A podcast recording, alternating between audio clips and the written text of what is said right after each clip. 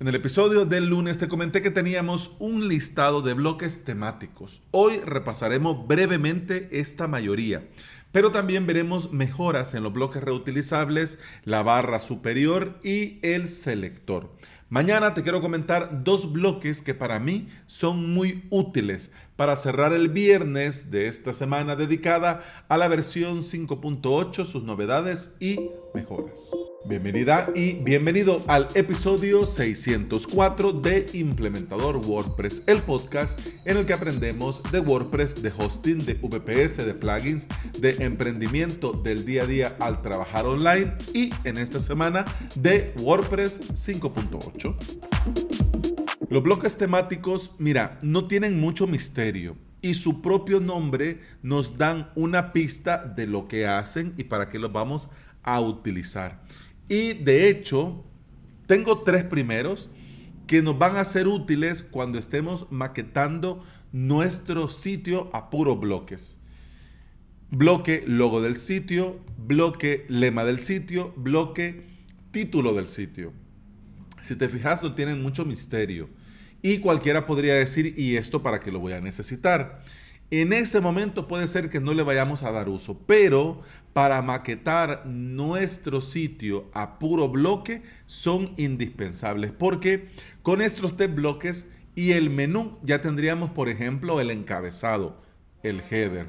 Pero además también tenemos otros bloques. Título de publicación, contenido de publicación, fecha de publicación, extracto de publicación imagen destacada y categorías y etiquetas. ¿Ves por dónde va la cosa? Así es. Con estos bloques ya podríamos, por ejemplo, maquetar la vista de blog o también la vista de archivo de nuestros post, páginas o custom post type. Como te digo, de momento no, no le daremos mucho uso, o puede ser que sí. Los que tenemos ya son los primeros bloques para el full site editing, es decir, para crear todo nuestro sitio a puros bloques. Estos bloques ya los podemos ir conociendo, probando, testeando y viendo opciones y configuraciones. En breve ya los vamos a poder utilizar para maquetar toda nuestra web desde el encabezado hasta el footer cuando llegue el full site editing. Y viendo esto, mira, sería muy buena idea, pienso yo, ya les voy a escribir al core de WordPress para proponerlo. Sería muy buena idea a un futuro no muy lejano crear dos grandes categorías.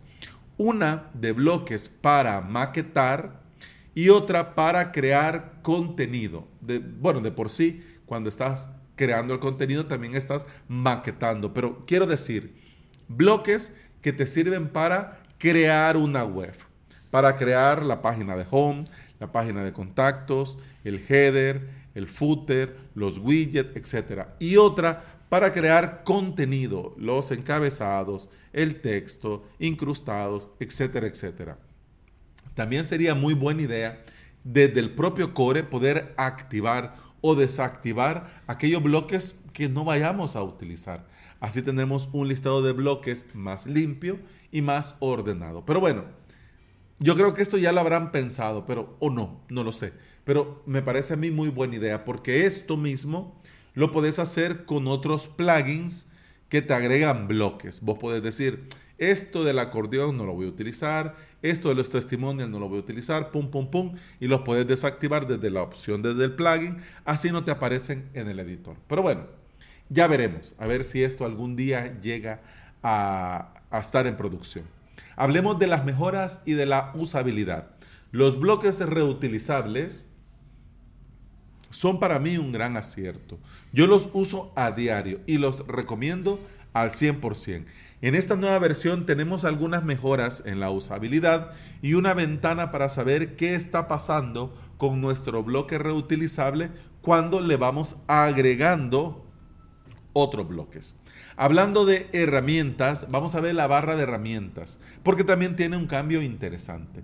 Ahora tenemos la opción de fijarla en la parte superior.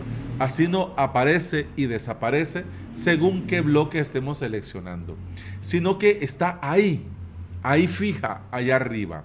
Y al seleccionar un bloque van a aparecer sus opciones y al cambiar de bloque cambiaría las opciones en la respectiva barra fijada. Si quieres activar esta barra, barra de herramienta superior, tenés que dar clic en opciones dentro de tu editor, luego en la opción donde dice ver, das clic en la primera que es barra de herramienta superior y ahí te va a aparecer una barra blanca que va a mostrar contenido conforme vayas seleccionando un bloque u otro. Y hablando de seleccionar, con esto vamos a terminar este episodio, el selector de bloque principal ahora es más obvio y seleccionarlo es más sencillo. Ahora al estar trabajando y seleccionar un bloque secundario, nos va a mostrar en el bloque secundario el icono del bloque principal.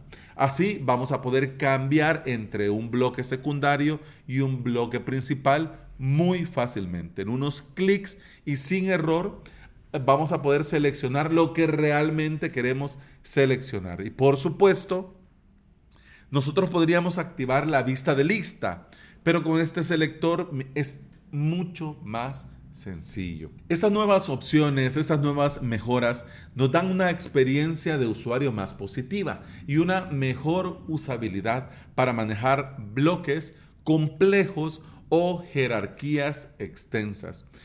Te pregunto, a esta altura, ¿ya has probado alguno de estos nuevos bloques? ¿Te ha parecido correcto el cambio de la usabilidad? ¿Has extrañado algo? Bueno, si tienes algo que comentarme en los comentarios, ya sea en YouTube, ya sea en Facebook o ya sea en avalos.sv barra podcast, me escribís, te leo y con mucho gusto te respondo. Y bueno, eso ha sido todo por este episodio. Muchas gracias por estar aquí. Muchas gracias por escuchar. Te recuerdo que puedes escuchar más de este podcast en todas las aplicaciones de podcasting. Por supuesto, Apple Podcast, Google Podcast, iBox y Spotify. Además, quiero invitarte a avalos.sv, mi academia online en la que enseño sobre WordPress y sobre hosting VPS. Así que si quieres aprender y lo quieres hacer con cursos online, avalos.sv, donde vas a tener todo lo necesario para aprender desde cero o subir al siguiente nivel. La suscripción te da acceso a todo el contenido premium, a hosting de prueba, a VPS de prueba y a mucho, mucho más. Así que avalos.sv. Y no se te olvide que el sábado 31 de julio a las 6 de la tarde, hora de El Salvador, vamos a tener la mitad de San Salvador WordPress en la que vamos a hablar de estas novedades y vamos a compartir pantalla y vamos a ir comentando la jugada para que veas de forma visual lo que hemos ido comentando alrededor de toda esta semana. Así que es gratis, es online y me va a hacer mucha ilusión verte por ahí. Eso ha sido todo por este episodio. Con el podcast continuamos mañana. Hasta mañana. Salud.